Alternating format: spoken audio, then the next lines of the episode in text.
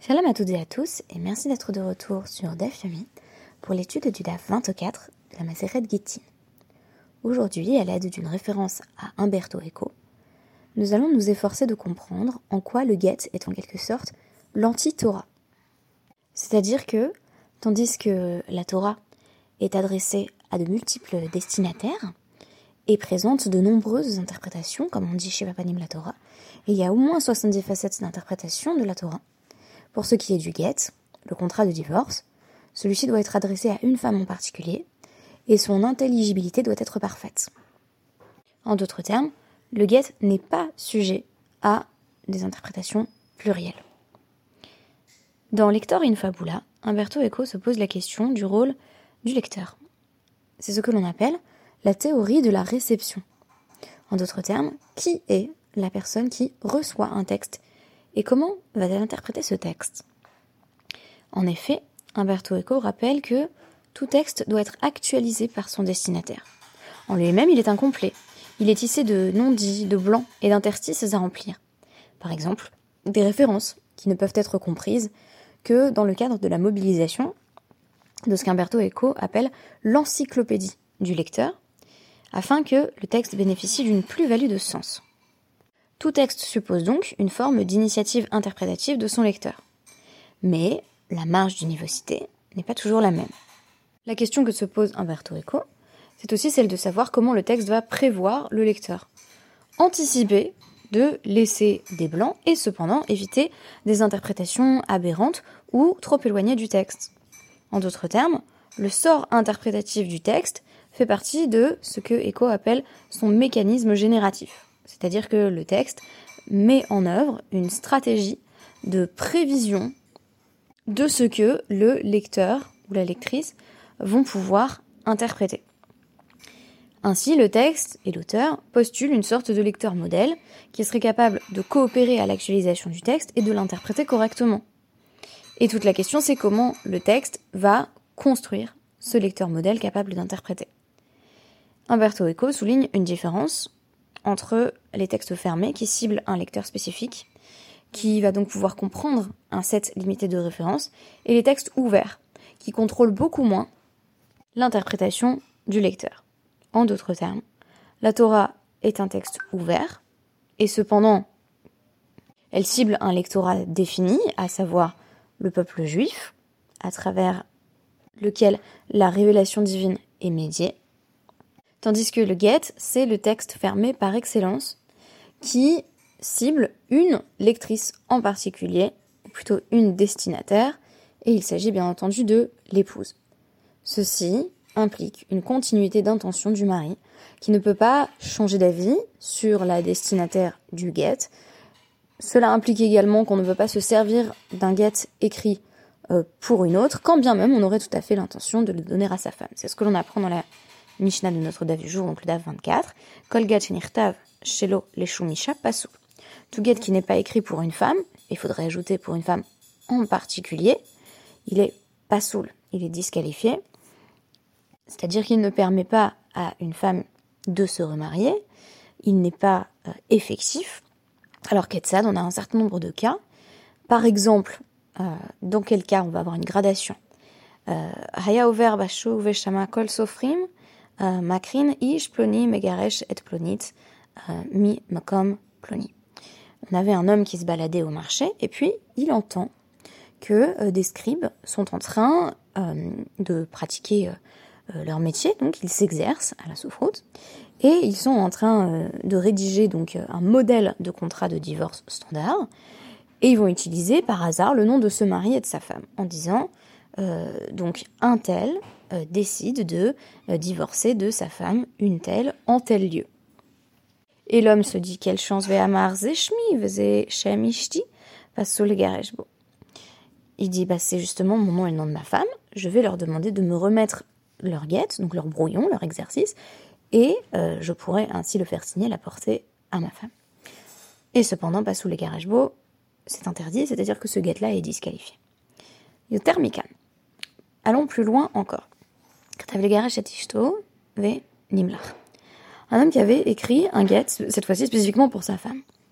Et puis finalement, il s'est dit non, je n'ai pas, pas envie de divorcer, je ne vais pas le lui remettre. Metzao ben Yiro Marlo. Shmi kashimcha, veshem ishti kashem Passou le Donc voici qu'il rencontre euh, un résident de, de, la même ville. Euh, et celui-ci dit au mari qui a finalement choisi de ne pas divorcer, bah écoute, on a le même nom, et nos femmes ont le même nom. Donc, est-ce que tu peux me donner ton guet, que tu ne penses de toute façon pas donner à ta femme, puisque tu as décidé de ne pas divorcer euh, Et en admettant même que le premier mari qui pensait divorcer lui dise oui, oui, prends mon guet, ça ne marche pas non plus.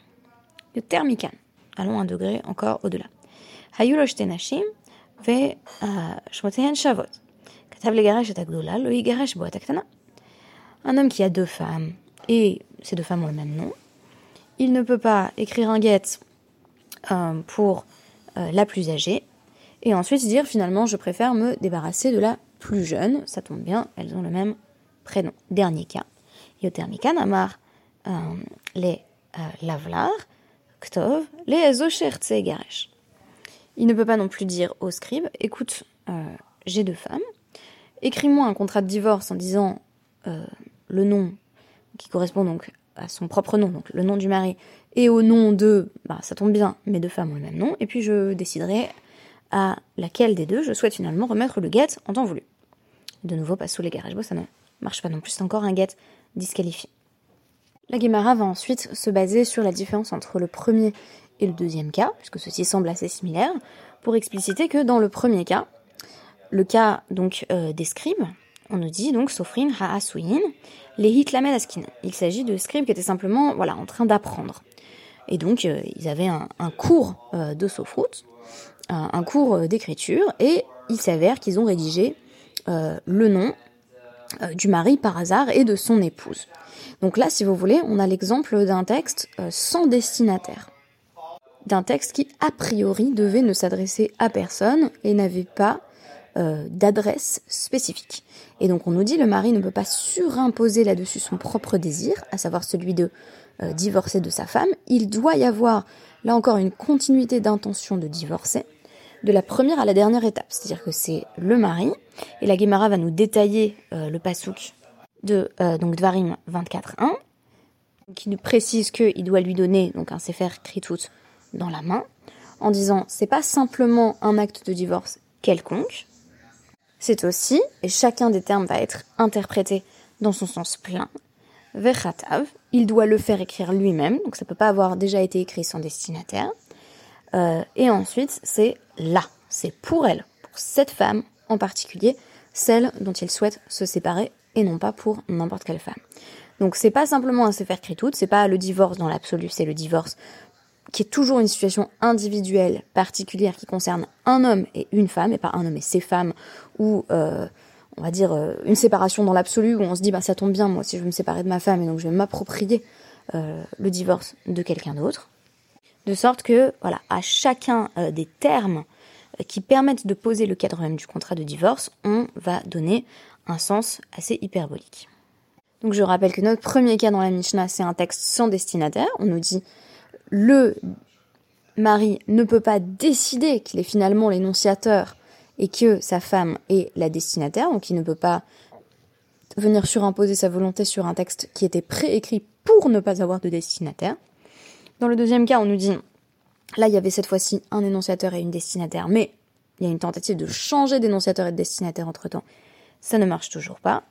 Dans le troisième cas, on a cette fois-ci un mari qui a bel et bien l'intention euh, de divorcer d'une femme, mais ce n'est pas la bonne. Et là, on a un manque du point de vue du là. Donc, pour elle, ce n'est pas pour la bonne. Et enfin, même dans le cas où le mari entend laisser euh, la question du destinataire ouverte et dire, bah, quand je rentrerai chez moi, je verrai bien euh, de laquelle des deux épouses euh, j'ai envie de me défaire. Là non plus, ça ne marche pas. Donc on a besoin, en d'autres termes, que le texte soit absolument fermé.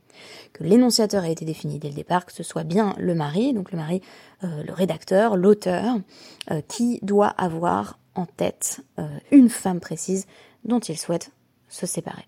Et donc on a vraiment une intrigue interpersonnelle dans le cas de la séparation, du divorce, aucune place n'est laissée à l'interprétation, ni à la surimposition a posteriori euh, d'énonciateurs ou de destinataires. Et la Guémara va préciser euh, au sujet des contrats de divorce, euh, en brera. Il n'y a pas de euh, clarification rétroactive. Un homme ne peut pas, comme dans hier, dans notre quatrième cas, rédiger un contrat de divorce en disant euh, bah finalement c'est pour elle que j'avais voulu l'écrire pendant tout ce temps, mais je savais pas encore au moment où je l'ai écrit que c'était pour elle. Donc on peut pas rétroactivement venir dire bah maintenant je sais que le destinataire, que la destinataire c'est mon épouse, par exemple la plus âgée si on n'avait pas en tête la femme dont on voulait divorcer dès le départ. Et c'est pour cela que j'ai parlé à plusieurs reprises de euh, continuité d'intention à toutes les étapes du processus. Donc ça doit être euh, la personne qui souhaite adresser ce texte à une femme précise qui doit avoir été en charge de euh, toutes les étapes, là encore, donc à partir déjà de la rédaction. Cette continuité d'intention et d'attention, le paradoxe, c'est qu'elle est aussi nécessaire pour la rédaction d'un Sefer Torah, et en même temps, eh bien, euh, le Sefer Torah fonctionne sur un modèle inverse, de texte ouvert, qui n'est pas intégralement contrôlé, de feu blanc sur feu noir, où euh, l'espace herméneutique est beaucoup plus vaste. Dans le cas du divorce, toutes les étapes doivent être explicites et explicitées. À savoir qu'on a un mari en particulier, qui souhaite effectuer une action définie, se séparer de sa femme, et il doit savoir de quelle femme il souhaite se défaire. Tout cela est nécessaire pour que l'on ait à proprement parler un contrat de divorce, un get. Or, plusieurs midrashim, au sujet du don de la Torah, précisent que la Torah est un texte qui avait été en réalité préécrit, et d'ailleurs c'est un texte au sens, là encore, euh, auquel l'emploi euh, Umberto Eco, c'est-à-dire c'est le tissu même euh, de l'univers. On nous dit que la, Torah est, le plan et la, structure du monde euh, avant même sa création effective.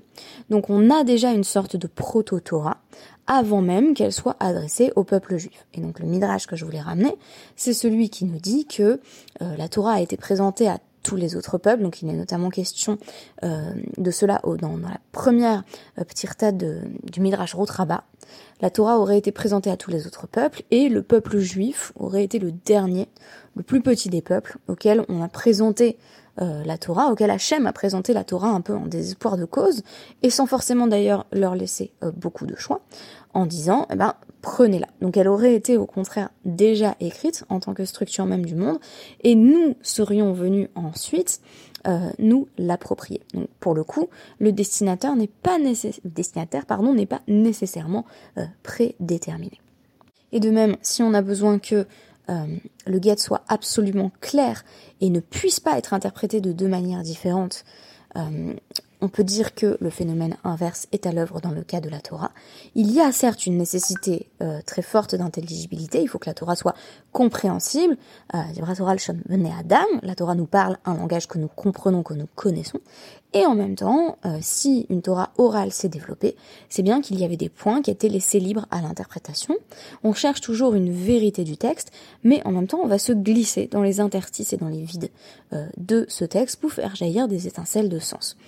Donc on a finalement, euh, avec ce parallèle entre euh, le Get et la Torah, euh, deux extrêmes, entre l'infiniment particulier, qui vient répondre à une situation unique, circonstanciée, un homme particulier dans l'histoire qui souhaite se délivrer peut-être de sa femme, et de l'autre côté, un message qui doit rester pertinent pour toutes les générations et qui est livré à l'exégèse des sages. Merci beaucoup pour cette petite étude. Euh, je voulais terminer en euh, partageant ce qu'on appelle donc aux États-Unis euh, le nachas, donc toute la fierté et la joie que j'éprouve à avoir vu hier mon mari Emile Ackerman recevoir la smicha. Donc c'est incroyable qu'il soit parvenu au terme de ce parcours de 4 ans qu'il a conduit donc à la yeshivat Torah. Je vous souhaite Shabbat Shalom et un grand Mazel Tov à mon cher Emile.